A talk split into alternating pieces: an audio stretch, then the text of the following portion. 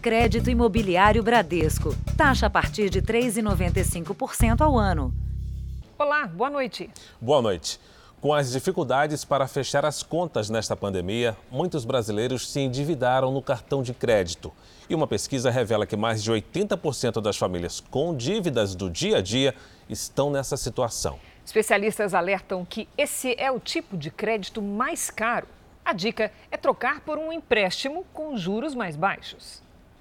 Dono de um salão de beleza há três anos, Rogério nunca passou por uma crise como essa. Após meses com o estúdio fechado e sem atender clientes, ele viu o faturamento despencar e a receita desaparecer.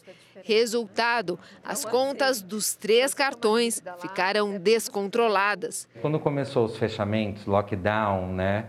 E aí foi passando e quando eu fui ver, tipo, o meu faturamento caiu assim para quase zero inicial, né? E aí hoje o que eu só acumulei é dívida. Passou um ano, eu já estou devendo praticamente um carro zero para as operadoras de cartões. Rogério e muitos brasileiros estão nesta situação. No mês passado, 67,5% das famílias tinham pelo menos uma dívida por causa das contas do dia a dia a grande maioria no cartão de crédito, um dos empréstimos mais caros do país. A taxa de juros no cartão de crédito ela veio diminuindo nos últimos anos, mas ainda é muito elevada, próxima a 300% ao ano. Então, quer dizer, vale a pena a pessoa tentar trocar esse crédito mais caro por um mais barato e evitar ficar inadimplente, porque isso realmente restringe o uso do crédito no futuro. A pesquisa também revelou que, ao mesmo tempo que se endivida, o consumidor está mais cuidadoso para quitar as contas no final do mês. Por oito meses seguidos, a maioria dos entrevistados disse conseguir remanejar os gastos, justamente para não ficar com o nome sujo na praça. E esse esforço se reflete nos números. 24% das famílias fecharam o mês de abril com as contas atrasadas o patamar mais baixo nos últimos 12 meses, mesmo entre aqueles com renda menor. De fato, os consumidores estão muito mais rigorosos em relação aos seus orçamentos domésticos. É, existe sim essa preocupação do brasileiro de ficar com o nome sujo na praça. A expectativa é que o auxílio emergencial volte para ajudar nessas contas. Rogério espera o retorno dos clientes para acertar o caixa e saldar o cartão de crédito. Fui cortando o máximo de coisas que eu podia e estou tentando ver se eu guardo dinheiro, alguma coisa, para depois negociar isso mais para frente, porque agora é inviável. Veja agora outros destaques do dia. Depoimento de ex-ministro Mandetta na CPI não apresenta informações inéditas. Jovem de 18 anos invade creche, mata três crianças e duas funcionárias em Santa Catarina. No México, moradores denunciam que a estrutura do viaduto do metrô que desabou estava deteriorada. E na série especial, os distúrbios do sono que acompanham os recuperados da Covid-19.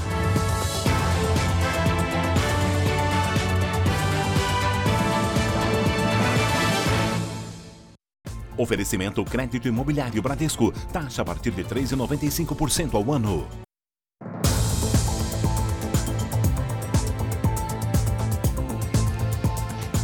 Várias capitais começaram hoje a aplicar a vacina da Pfizer contra a Covid-19. Com isso, são três os imunizantes em uso no país: Coronavac, AstraZeneca e Oxford e Pfizer. Este primeiro lote é destinado a portadores de comorbidades, gestantes e também pessoas com deficiência permanente. Do isolamento à proteção. Aos 63 anos, seu Alexandre, que tem problemas circulatórios, foi o primeiro a ser imunizado com a vacina da Pfizer no Rio. Acho que agora eu posso tentar voltar ao normal, porque a vida ficou tão difícil para todo mundo, né? E agora pelo menos é uma luz que a gente tem no fim do túnel, achando que teremos melhor em função disso, né? Em um ato quase que simbólico, o novo imunizante foi aplicado em apenas 12 pessoas nessa terça-feira. A cidade do Rio adotou a orientação do Ministério da Saúde.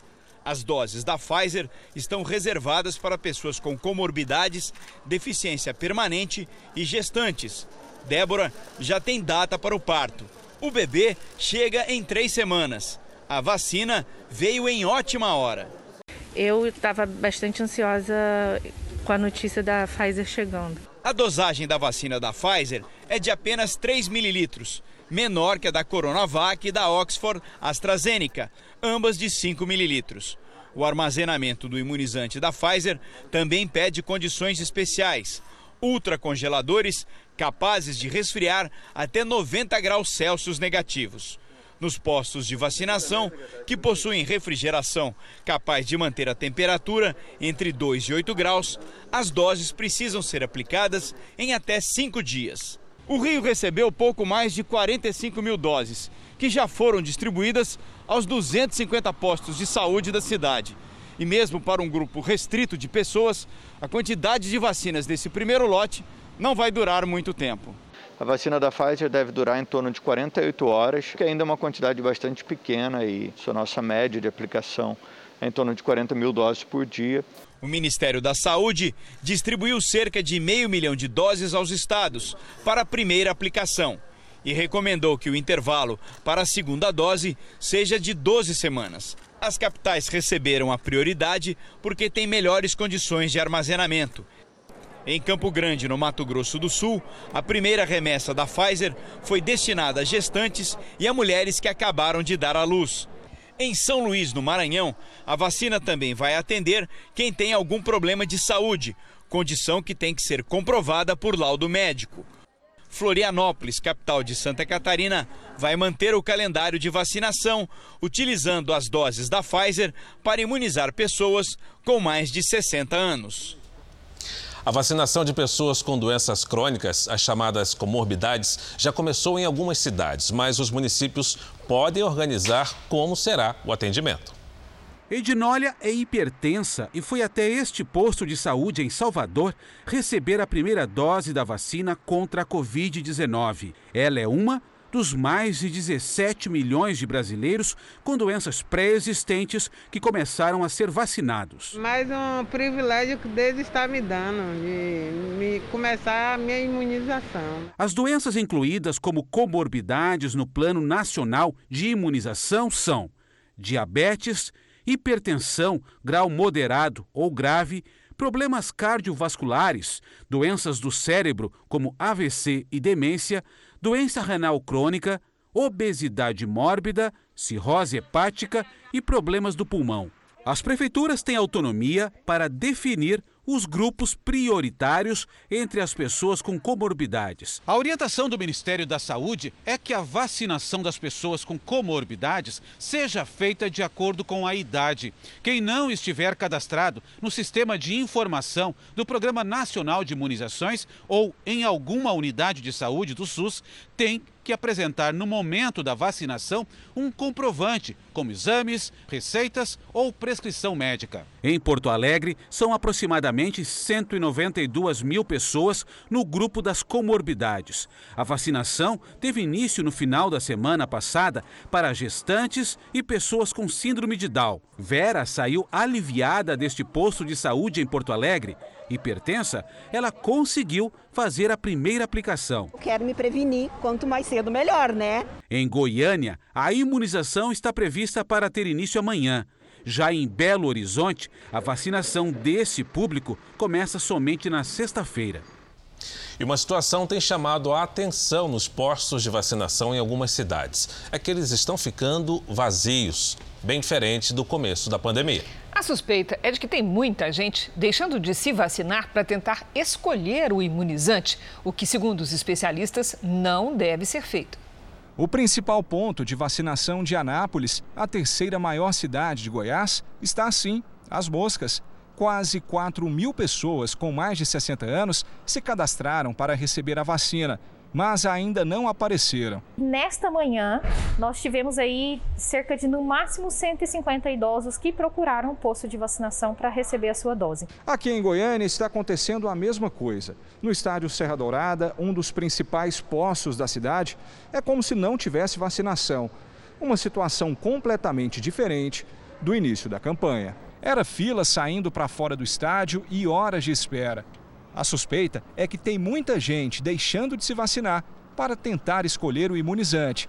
Essa médica explica que essa atitude está errada. Qualquer das vacinas é, avaliadas e liberadas pela Anvisa são seguras e eficazes. Não podemos comparar uma com a outra. O Jornal da Record traz agora os números da pandemia. Segundo o Ministério da Saúde, o país tem mais de 14 milhões 856 mil casos da Covid-19. São mais de 411 mil mortos. Foram quase 3 mil registros de óbitos nas últimas 24 horas. Também entre ontem e hoje, 106 mil pacientes se recuperaram e, no total, já são mais de 13 milhões 443 mil pacientes curados e mais de 1 milhão e 2 mil seguem em acompanhamento. Um jovem de 18 anos invadiu hoje uma creche na cidade de Saudades, em Santa Catarina, e matou pelo menos cinco pessoas, duas funcionárias e três crianças. Depois do ataque, o agressor tentou tirar a própria vida e foi levado para o hospital. O nosso repórter Felipe Croix está na cidade e traz ao vivo as informações mais recentes. Boa noite, Felipe. Que episódio, que caso bárbaro. As vítimas já foram identificadas? Boa noite, Fara, Cris. Olha, a polícia confirmou as identidades das duas professoras e também das três crianças que morreram nesse ataque. A professora Kelly Adriane Aniesevski, de 30 anos, trabalhava há 10 na creche. A outra funcionária morta no ataque é a agente educacional Mirla Amanda Costa, de 20 anos. As crianças são Sara Luísa, de um ano e sete meses, e Murilo Massin, de um ano e nove meses, além da Ana Bela de Barros, de um ano e oito meses. No fim da tarde, a Polícia Civil concedeu uma coletiva de imprensa e confirmou também o nome do suposto agressor, que segue internado em estado grave. Veja na reportagem. A creche municipal Aquarela atende a crianças de até 3 anos e fica no bairro Industrial, em Saudades, uma cidade com cerca de 10 mil habitantes perto de Chapecó, no oeste catarinense. Por volta das 10 horas da manhã, Ailton, que mora do lado, viu um homem chegar. Chegou um rapaz de bicicleta aí, mas a gente não dá muita atenção porque toda hora chega pais, né? Em questão de meio minuto escutamos gritos, daí no momento achamos, eu achei que era criança que se afogou, caiu, mas daí uma prof saiu correndo ali gritando socorro que alguém entrou de facão. Depois que passou pelo portão, o jovem foi direto ao corredor, encontrou uma das professoras e iniciou a agressão com um facão. Depois ele agrediu outra funcionária e mais quatro crianças, todas com menos de dois anos de idade. Das seis vítimas, a única criança a sobreviver foi socorrida por uma professora, que além de vizinha, também trabalha na creche no período da tarde. Eu escutei gritos de socorro e eu vim para fora e as meninas saíram no portão pedindo socorro, por favor, liga para a polícia que um cara entrou armado. Então, consegui ligar para a polícia e começaram a trazer algumas crianças feridas para fora. Eu consegui pegar uma no colo, peguei o cara e consegui levar ele para o hospital. O autor do crime foi identificado como Fabiano Kippermay, de 18 anos. Ele não tinha antecedentes criminais e foi transferido para um hospital de Chapecó depois de tentar tirar a própria vida. A polícia investiga a motivação do ataque. A gente começa a formular várias hipóteses, né, que depois elas vão se confirmar ou não. A gente vai fazer uma busca em, nos, nos, nos, instrumentos digitais dele, computador e tal, para a gente tentar buscar elementos que nos, nos façam entender, né, buscar a motivação de, de por que, que ele fez isso. Veja a seguir, o ex-ministro da Saúde, Henrique Mandetta, depõe por mais de sete horas na CPI da pandemia. E na série especial, os distúrbios do sono entre as pessoas que se recuperam da Covid-19.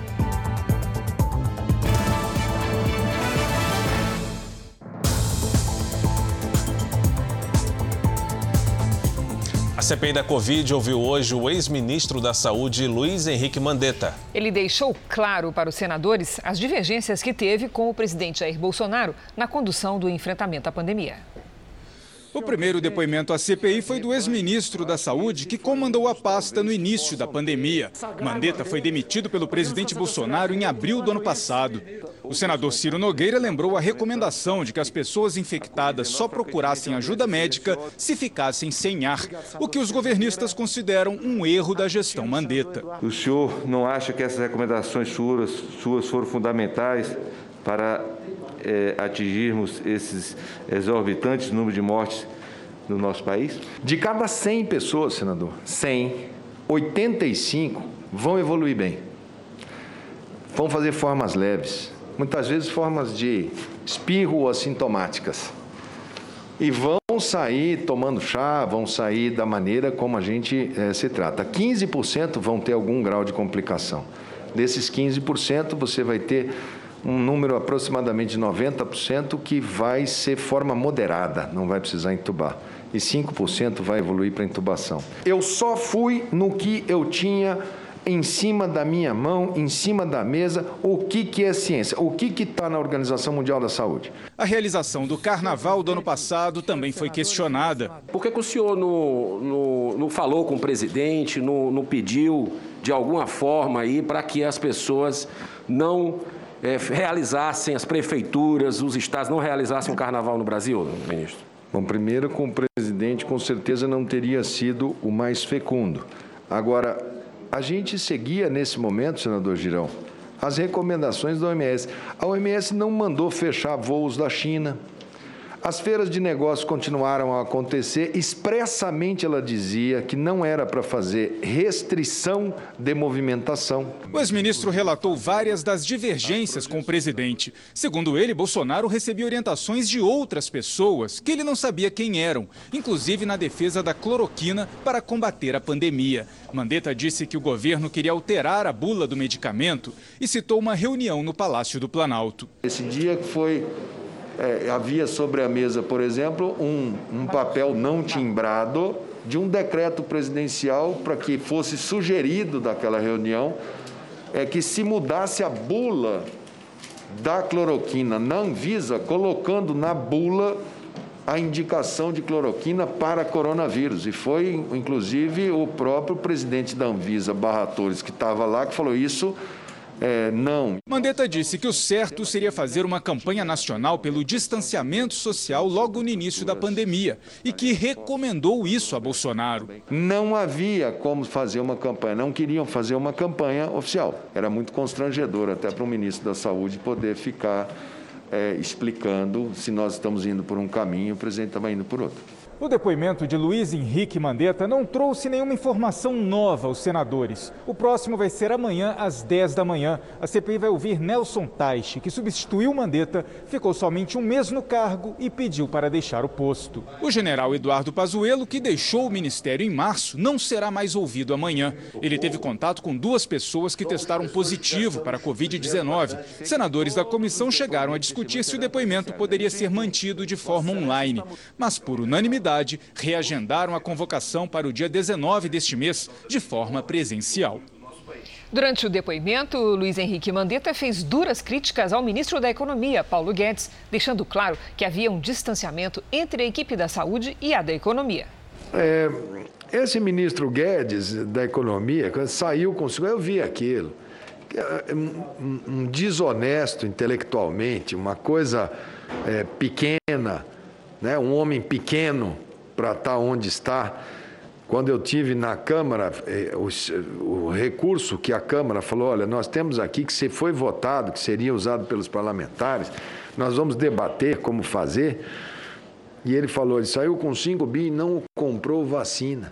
Esse ministro, ele não soube nem olhar o calendário para falar, puxa, enquanto ele estava lá, nem vacina é, sendo comercializada no mundo havia. Eu tenho muita, muita, só posso lamentar.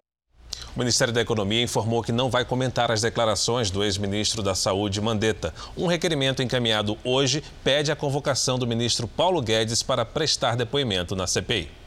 Vamos agora com a opinião do Augusto Nunes. Boa noite, Augusto. Boa noite, Cris. Boa noite, Fara. Boa noite a você que nos acompanha. Menos de seis anos depois de sua extinção, as doações em dinheiro feitas por empresas a candidatos em campanha começaram a renascer na Câmara dos Deputados.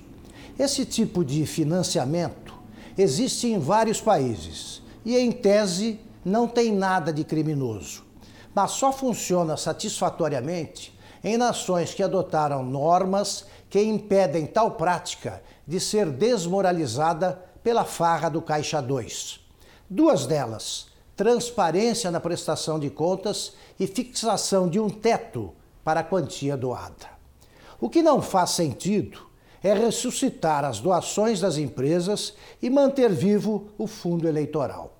Esse fundo foi criado justamente para compensar as perdas financeiras resultantes da extinção das contribuições empresariais. Não custa lembrar que também o fundo bilionário é bancado pelos pagadores de impostos. Os parlamentares são os representantes do povo e sabem que uma imensidão de representados luta para sobreviver aos devastadores efeitos da pandemia. Pensem neles, deputados. Na pior crise migratória das últimas décadas, os Estados Unidos registram recordes de imigrantes ilegais detidos na fronteira com o México. Apenas em abril, em média, 6 mil pessoas por dia foram retidas pelas autoridades após cruzarem a fronteira sul dos Estados Unidos. Em números totais, a soma chega a 180 mil imigrantes detidos em 30 dias. Um dos percursos mais usados para a travessia ilegal é o Rio Grande, entre o México e o estado americano do Texas. Esse tem se tornado um ponto crítico, já que o baixo nível do rio nos últimos dias tem levado cada vez mais famílias a se arriscar. O governo americano também revelou a quantidade de fugas. Em média, 1.500 pessoas escapam todos os dias dos agentes da patrulha da região. Segundo um levantamento feito pela imprensa norte-americana, essa já é a pior crise humanitária na fronteira com o México em décadas. E a situação pode piorar. Nos últimos dias, o país tem registrado novos pontos de entrada de imigrantes. Um deles aqui na Flórida. Cerca de 30 imigrantes do Haiti foram encontrados em um barco tentando chegar aos Estados Unidos por meio de uma das praias do condado de Palm Beach. Segundo a patrulha de fronteira, essa é a quarta vez no ano que cidadãos haitianos são detidos após chegarem de barco à Flórida. A polícia investiga se uma rede de contrabandistas está por trás das ações. Veja a seguir: testemunhas dizem que a estrutura do viaduto do metrô que desabou no México estava deteriorada. E na série especial, pesquisa revela que sentir mais sono é um sintoma comum em pacientes que tiveram a Covid-19.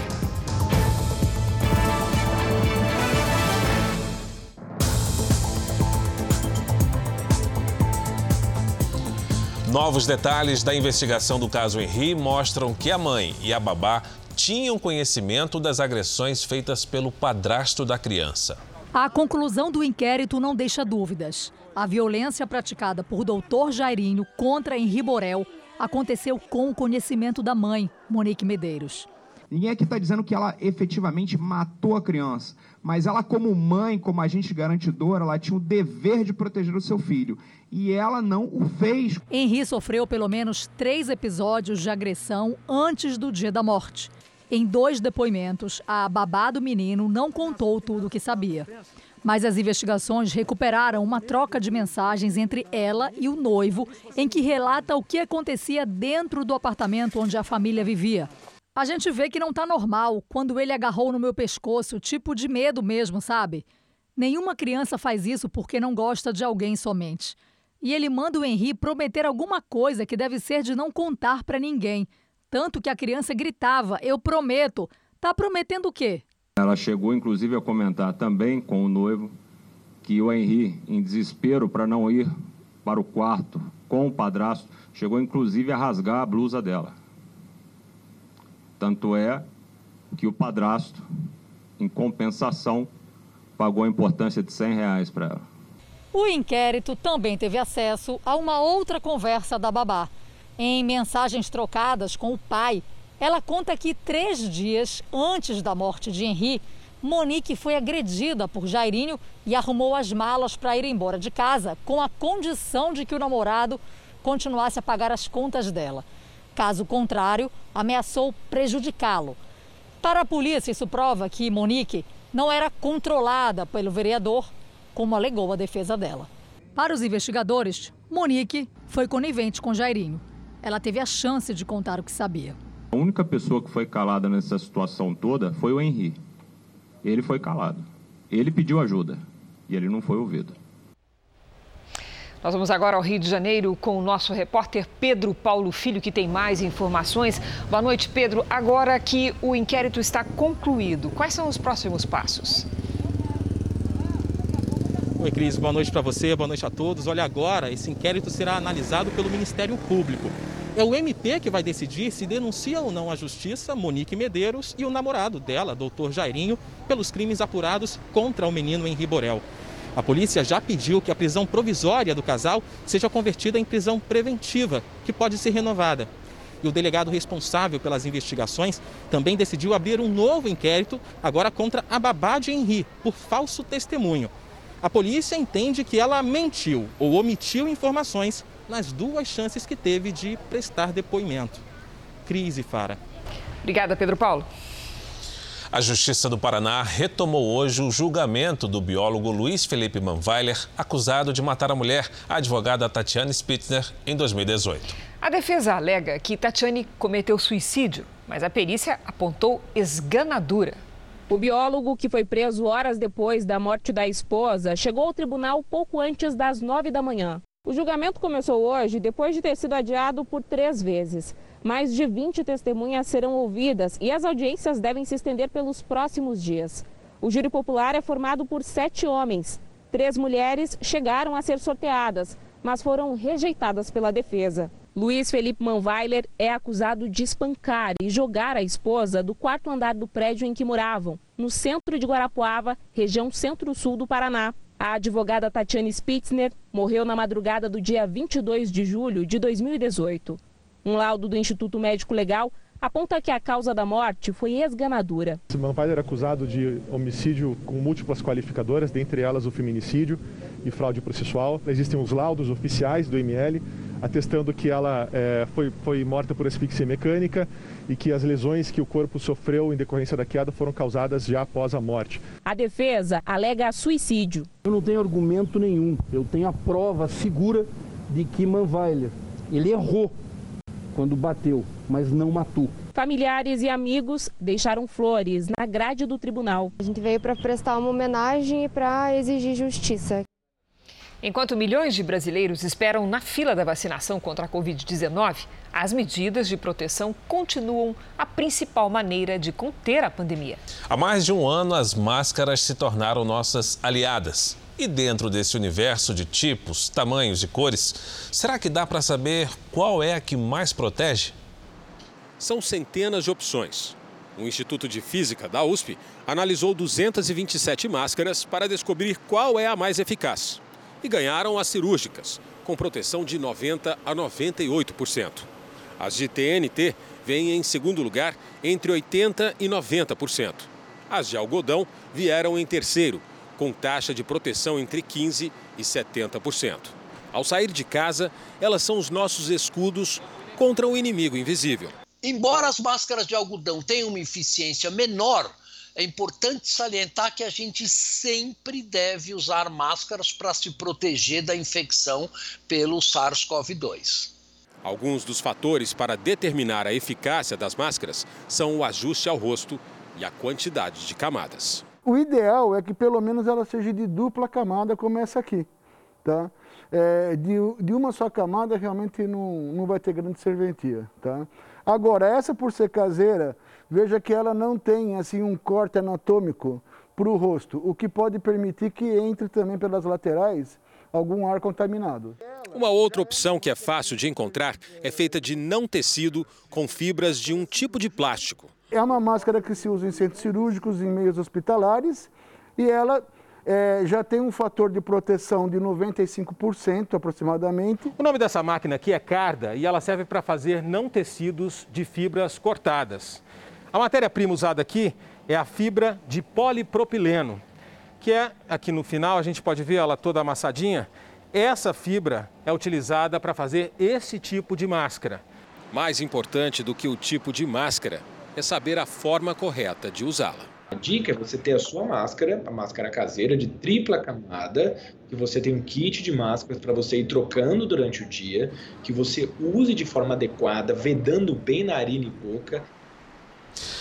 Nós vamos ver agora como é que está o andamento da vacinação em todo o país. Somadas as aplicações da primeira e da segunda dose, perto de 1 milhão e 100 mil pessoas receberam a vacina contra o coronavírus nas últimas 24 horas.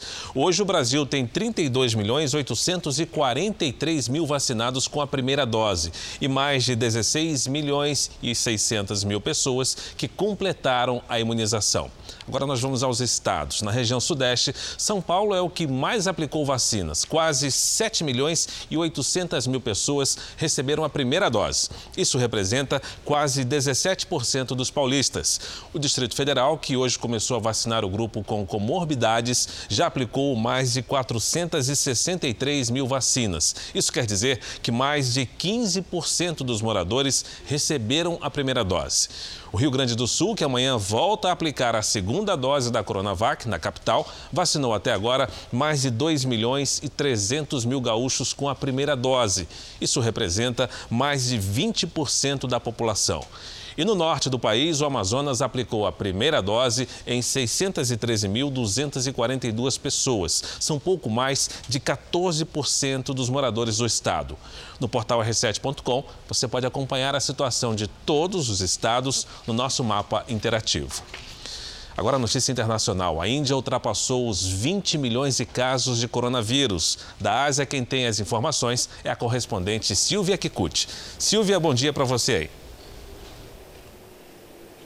Oi, Fara, Cris. Pelo 13º dia seguido, a Índia registrou mais de 300 mil novos casos de Covid-19. Os hospitais estão superlotados e quase 9 mil pessoas estão em estado grave ou crítico. Enquanto isso, o país segue com a campanha de vacinação contra a doença. Pouco mais de 9% dos indianos, que são mais de 1 bilhão e 300 milhões de habitantes, já tomaram a primeira dose. Além disso, o governo tem recebido ajuda emergencial de outros países. O representante da Organização Mundial de Saúde na Índia pediu que o país fortaleça o combate à doença. Para Cris. Silvia Kikuchi, direto de Tóquio. Prefeito licenciado de São Paulo, Bruno Covas, teve alta da UTI e já está na unidade de tratamento semi-intensiva. Bruno Covas apresentou leve melhora desde ontem, quando teve um sangramento detectado na cárdia, área entre o esôfago e o estômago. Ele está internado sem previsão de alta para o tratamento de um câncer. O prefeito chegou a ser entubado para a realização do procedimento que estancou a hemorragia. Basicamente para evitar que os coágulos pudessem ser aspirados e fossem contaminar a via aérea. Então foi, foi basicamente uma intubação para proteger a via aérea durante a realização de um evento. É diferente daquilo que vocês ouvem falar de intubação de alguém que tem insuficiência respiratória por Covid, alguma coisa assim. Ele foi estubado na noite de segunda-feira. Segundo os médicos, o sangramento foi pontual em uma região onde já havia uma úlcera. O que eles ainda não conseguem responder é se isso representa uma evolução da doença do prefeito. Covas está em licença da prefeitura por 30 dias. De acordo com a equipe médica, ele está de bom humor e animado com o time do coração. No começo da noite, Bruno Covas publicou uma foto numa rede social ao lado do filho. E a grande preocupação do Bruno, ele manifestou agora há pouco, é com relação ao jogo do Santos hoje pela Libertadores. Após um mês de seca, algumas cidades no Rio Grande do Sul registraram temporais, granizo e ventania. Vamos saber com a Lidiane Sayuri se essa chuva é suficiente para reverter o cenário de estiagem. Boa noite, Lidia. aí, tem chuva ou tem seca? Como é que vai Olha, ficar? Por enquanto ainda não é o suficiente, viu, Cris? Boa noite para você, para o Fara, para quem nos acompanha. Essa chuva é resultado da aproximação de uma frente fria. É forte, pode cair com granizo em pontos isolados nos próximos dois dias. Mas para reverter a estiagem, seria preciso chuva abrangente e por mais dias seguidos. Eu destaco também o frio. O Rio Grande do Sul terá mínima invertida, quando a menor temperatura do dia acontece à noite e não de madrugada. Os termômetros na Serra Catarinense ficam em torno de 10 graus. E como é que fica a situação no interior do país? Vamos lá, Cris. Olha, infelizmente, sem mudanças por enquanto. O ar seco ganha força. O calor da tarde aumenta e a umidade do ar cai entre o Paraná e o interior do Nordeste e também no Centro-Oeste. No sul, a queda será de mais de 10 graus entre hoje e amanhã. Em Porto Alegre, máxima de 17 graus nesta quarta. Em Belo Horizonte, faz 29. 34 em Cuiabá e no Recife, chuva e sol com 29 graus. Tempo Delivery começa com Roberto Lidiane, lá de Rorainópolis, em Roraima. Vamos lá. Roberto, quarta-feira chuvosa e abafada por aí, com chance de tempestade à tarde, máxima de 29 graus. Na quinta, a chuva diminui e o calor aumenta. Na sexta, a chuva volta a apertar e segue forte até o fim de semana. Agora a participação é do Daniel de São Gonçalo, lá no Rio de Janeiro. Opa, sorridente Daniel, hein? Previsão de São Gonçalo vale também para a capital fluminense. Quarta e quinta com sol e calor de até 31 graus. Por aí, a frente fria vai provocar no máximo uma chuvinha leve na sexta tarde e uma diminuição no calor. E você quer participar do Tempo Delivery? Então mande uma mensagem pelas redes sociais com a hashtag você no JR. Para fechar, em São Paulo, atenção ao tempo seco, máxima de 28 graus amanhã. Obrigada, Lidi. Boa noite. Obrigado, Lidiane presidente da Câmara, Arthur Lira, extinguiu hoje a comissão mista que discutia a reforma tributária. A alegação é que o prazo dos trabalhos extrapolou o previsto. O relatório do deputado Agnaldo Ribeiro, apresentado hoje, poderá ser aproveitado em uma nova comissão. A proposta para a simplificação de impostos no Brasil sugere a unificação de cinco tributos em um novo imposto sobre bens e serviços. E a transição para o novo sistema ocorreria em seis anos. A alíquota do novo tributo ainda não foi definida, mas a estimativa é que ela pode chegar a 27%. Os tributos extintos seriam, na esfera federal, PIS, COFINS e IPI. Nos estados, o ICMS. E nos municípios, o ISS. Segundo o relatório do deputado Agnaldo Ribeiro, do Progressistas, a alíquota do novo imposto terá base na soma das alíquotas da União, dos estados, do Distrito Federal e dos municípios o tributo passaria a incidir sobre qualquer operação com bem material, imaterial ou serviço. A proposta prevê a cobrança do imposto no local onde o bem ou serviço for consumido. O substitutivo determina ainda que a arrecadação seja repartida entre os entes federativos, mas não detalha o percentual que será repassado para cada um. Em caso de acúmulo de créditos pelo contribuinte, ele poderá ser ressarcido. A legislação do imposto seria única e nacional, instituída por lei complementar e a transição levaria seis anos. Nos dois primeiros, mudanças apenas nos tributos federais. E nos quatro seguintes, as alterações nacionais. Além do imposto sobre bens e serviços, haveria também o imposto seletivo, que aumentaria a carga tributária de alguns produtos. Possibilita a tributação, portanto, sobre os cigarros e outros produtos do fumo e as bebidas alcoólicas, mantendo, contudo, a possibilidade de que lei complementar venha a onerar também outros produtos considerados prejudiciais à saúde ou ao meio ambiente. Também estão previstas cobranças diferenciadas para combustíveis, compras da administração pública direta, bens imóveis e Zona Franca de Manaus. O relator estima que a criação do imposto, que está sendo chamado de IBS, deva ajudar no crescimento da economia brasileira. A avaliação otimista é que ele reduz os custos para investimentos e, com isso, pode alavancar o PIB em 20% em 15 anos. Ela acaba onerando mais o consumidor e, e do jeito como está, ela onera muito quem emprega mais. Talvez fazer também a mudança na tributação sobre a renda e desonerar a folha, acho que é o mais importante, né? traria mais equilíbrio para a reforma. E o presidente da Câmara, Arthur Lira, acaba de falar sobre a reforma tributária. Então nós vamos voltar a Brasília, dessa vez ao vivo, com as informações do repórter Clébio Cavagnoli. Clébio, boa noite. Oi, Fora, boa noite a você e a todos. Arthur Lira reafirmou agora que a decisão de extinguir a comissão foi tomada depois de um parecer técnico e que o objetivo é preservar a tramitação da reforma tributária com segurança jurídica. Lira garantiu que pontos do relatório apresentado por Agnaldo Ribeiro serão aproveitados e que a reforma tributária deve ser aprovada o mais rápido possível. Volto com você, Fara e Cris. Obrigado, Clébio. O ministro das Comunicações, Fábio Faria, assinou hoje duas portarias de criação do projeto Digitaliza Brasil. A cerimônia contou com a presença de representantes da área de telecomunicações. A assinatura conclui o programa de digitalização da TV no país e também permite a recepção do sinal da FM nos celulares. O presidente da Record TV e do Fórum do Sistema Brasileiro de TV Digital falou da importância dessa medida. É a voz da democracia recebendo avanços para o futuro para que a gente possa continuar sendo aberta, democrática e gratuita, sendo a maior fonte de informação do povo brasileiro. Segundo o ministro, quase 90% dos aparelhos têm rádio e não são ligados. Isso não gera nenhum custo para as empresas. Conversei com todas, é, elas toparam fazer, o, fazer esse acionamento né, de celular, porque a portaria assegura que celulares capazes de receber FM não sejam bloqueados né, na funcionalidade. As empresas fazendo essa ligação, nós teremos condições aí de levar informações acerca da Covid, acerca de vários assuntos importantes para os brasileiros. O governo americano anunciou que deve fornecer ao Brasil o equivalente a mais de 100 milhões de reais em ajuda para o combate à pandemia. O anúncio foi feito pela porta-voz da Casa Branca. Os Estados Unidos vão oferecer medicamentos para intubação de pacientes com coronavírus em estado grave. A ajuda será intermediada pela Organização Pan-Americana de Saúde. Na cidade do México, ao menos 24 pessoas morreram e 79 ficaram feridas depois que um trem do metrô despencou de um viaduto que também veio abaixo. As câmeras de segurança registraram o momento do acidente.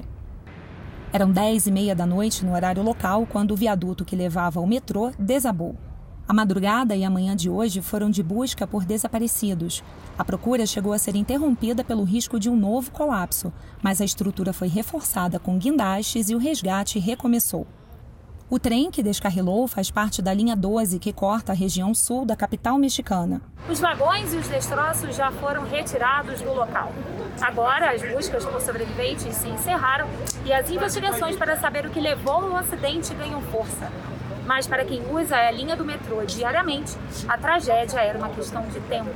Moradores da região já haviam alertado as autoridades para a deterioração do viaduto após um terremoto há quatro anos que matou 369 pessoas. O histórico de acidentes também pesa contra os responsáveis pelo transporte.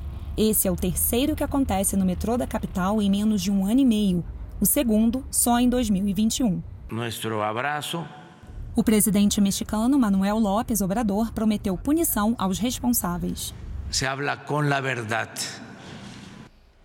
Por causa do isolamento social e dos problemas financeiros durante a pandemia, metade da população brasileira tem apresentado quadros de ansiedade, nervosismo ou depressão. E para levar esperança a quem precisa, voluntários de um projeto social estão distribuindo cartas com mensagens de motivação que já ajudaram milhares de pessoas. Numa das estações de metrô mais movimentadas de São Paulo, mesmo quem passa acompanhado pode sentir solidão. É o caso do Alexandro. Ele está de luto.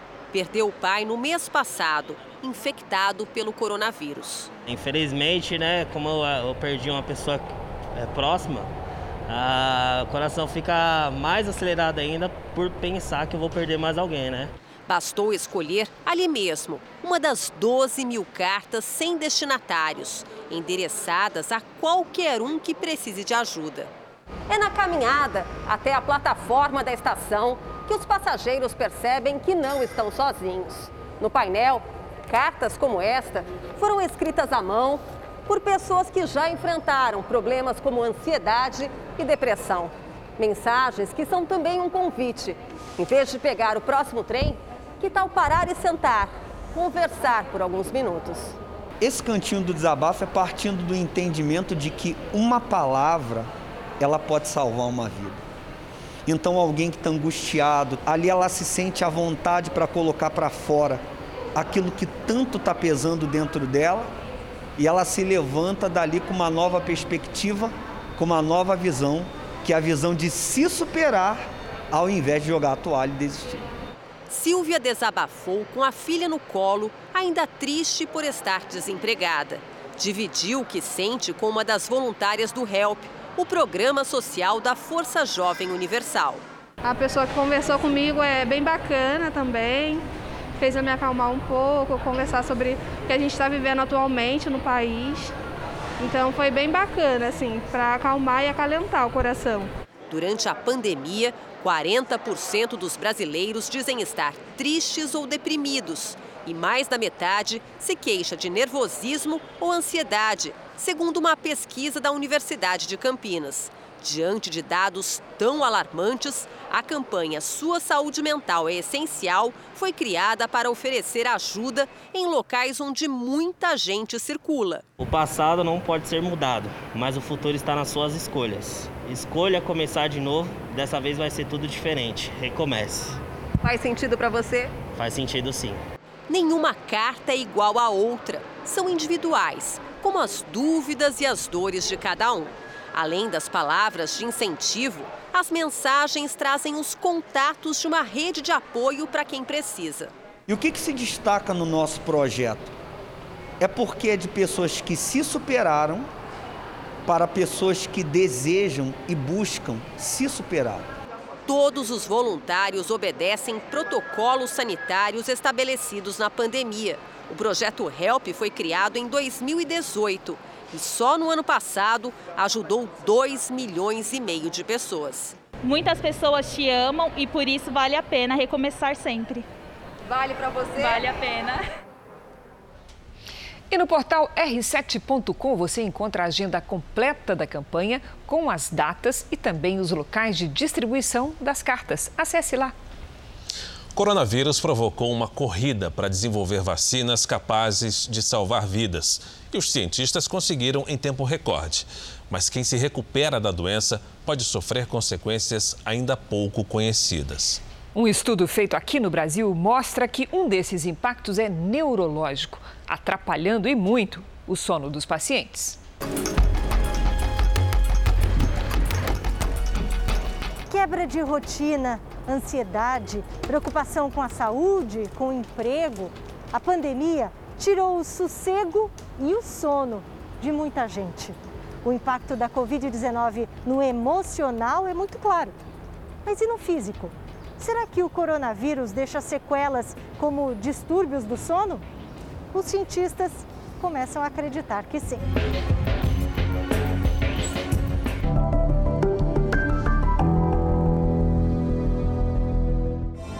Quando a pandemia começou, a doutora Clarissa Yassuda, da Universidade de Campinas, iniciou uma pesquisa, um acompanhamento neurológico de sobreviventes da Covid-19. Mais de 7 mil pessoas participam do projeto.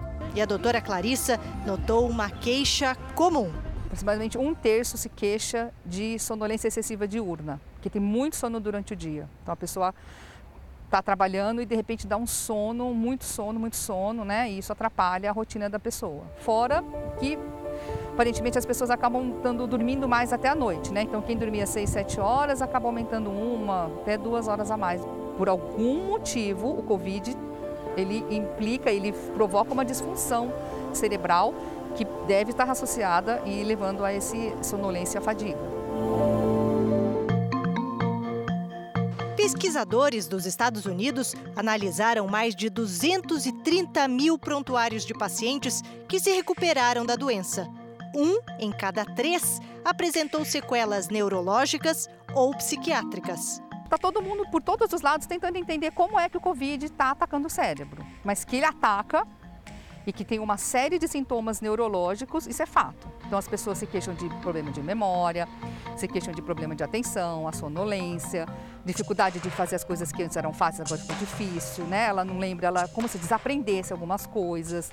Então isso é neurológico, tá? Agora, o que é que está acontecendo lá? Acho que ninguém tem essa resposta ainda. Acostumado a ter respostas para muitas perguntas, o professor de eletrônica Cláudio agora vive um pouco enevoado. Dificuldade de perceber algumas coisas, dificuldade de se exprimir, de falar uma frase completa. Às vezes até hoje acontece, uma frase longa eu não consigo falar no meio da frase, eu me perco e não consigo terminar. Depende do dia, depende da hora. O Cláudio, a gente pode dizer que é um especialista em sono, porque ele já experimentou todo tipo de sono. Dormir demais, dormir de menos, ter insônia, ter sono incontrolável, ele já passou por tudo isso desde que pegou Covid-19, não é? Isso mesmo. Como é que foi? Então, é, no começo, vários dias sono o tempo todo, né? e depois com o tempo foi melhorando. É, eu não dormi o dia todo, mas eu tinha várias vezes alguns ataques de sono. Aconteceu de estar com, no começo, assim, quando estava dando aula com alunos, assim, eu dei uma apagada e eu não sei quantos minutos eu fiquei, e daí estava todo mundo ali, então, e aí? Você estava dando aula? É, é, reunião remoto, assistindo aula remoto tal, eu estava, simplesmente eu desligava e desligava. e eu não sei se eu ficava 3 minutos, 30 segundos. Hoje, o problema é outro. Agora ele está muito pior, porque durante o dia eu fico com sono e durante a noite eu fico com insônia. Cláudio pegou Covid-19 em agosto do ano passado. Mais de seis meses depois, ele tem o que se chama de síndrome pós-Covid. Por que, que a gente tem tanto sono dois, três, quatro, seis meses depois? Eu não consigo dizer que é o mesmo mecanismo, entendeu? Por isso que a gente não sabe explicar. Quando você está num fenômeno, um processo inflamatório da gripe, tudo bem que dá aquele sono, aquele mal-estar, mas são três dias, quatro dias no máximo, né? E aquilo passa. A fase aguda do Covid passou, na fase aguda a gente tem muito sono mesmo, só que depois você melhora um pouco e de repente, dali dois meses, você, nossa, você fica com aquele sono durante o dia, não é? Então eu não tenho explicação ainda. Covid passou e o sono e ficou. E o sono ficou. E a fadiga ficou, né? E as dificuldades ficam. A doutora Clarissa fala com conhecimento de causa. Ela também foi infectada no meio do ano passado e até hoje sente que não voltou ao normal. Durmo mais do que eu dormia, tenho esse sono durante o dia com frequência, né? É, a minha concentração reduziu, a minha performance, né? As coisas que eu conseguia fazer eu não consigo, eu, eu demoro para fazer e não é tão perfeito quanto eu fazia antes, né? Eu costumo dizer que eu falar, ah, eu fiquei burra, assim, em poucos meses eu emburreci. Isso porque você teve sintomas leves? Sim, não fui internada, não tratei em casa. Nem, nem, tive, nem tive febre, não tive tosse, eu tive dor abdominal.